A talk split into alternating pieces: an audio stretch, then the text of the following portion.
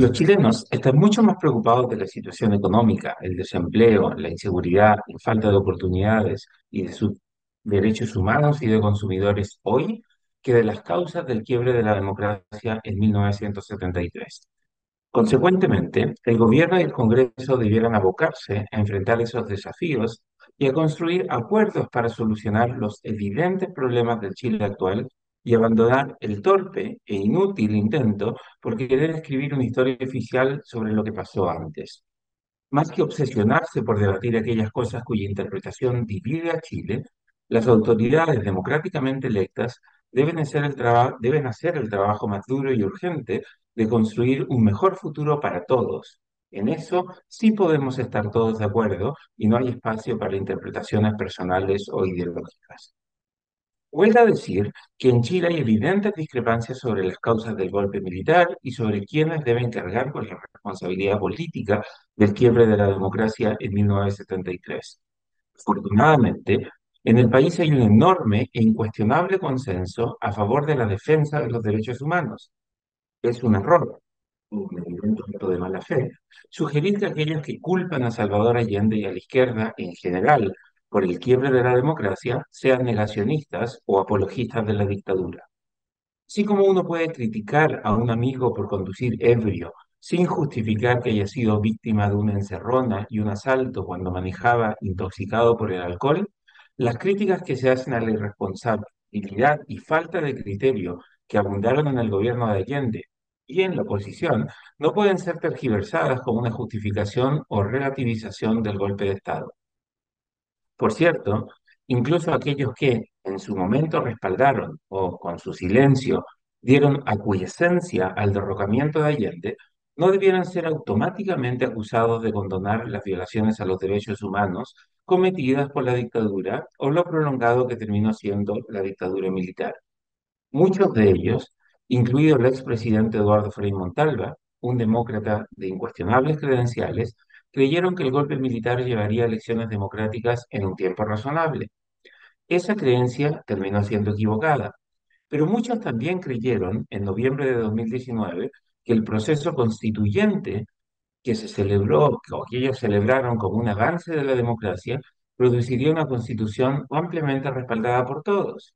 La historia probó que esa creencia también era equivocada, pero cuando la verbalizaron, parecía una creencia razonable. En vez de meter todos el mismo saco del negacionismo y apología de la dictadura, corresponde distinguir entre aquellos que vieron en el derrocamiento de Allende una salida a la profunda crisis social, económica y política por la que atravesaba el país, y aquellos que apoyaron el proyecto refundacional de largo plazo que terminó representando la dictadura. No hay espacio para dobles lecturas.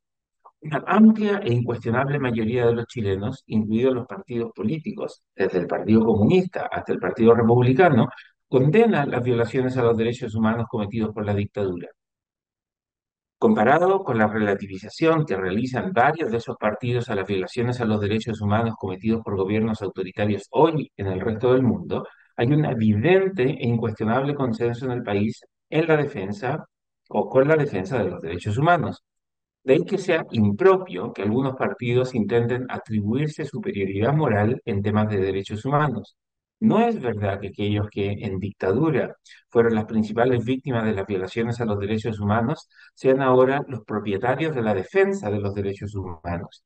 En Chile hoy, esa defensa es un patrimonio del país, no de un sector político precisamente porque no hay discrepancias sobre la necesidad de defender los derechos humanos, el debate sobre las causas del quiebre de la democracia debe estar en los debates históricos en la arena pública más que en el debate político en la legislatura o en la negociación entre el Ejecutivo y el Legislativo. La gente quiere que sus autoridades se dediquen a buscar soluciones para los problemas que enfrenta hoy el país. No quiere que sus legisladores se las den de historiadores o se dediquen a tratar de producir una historia oficial sobre lo que llevó al quiebre de la democracia en 1973.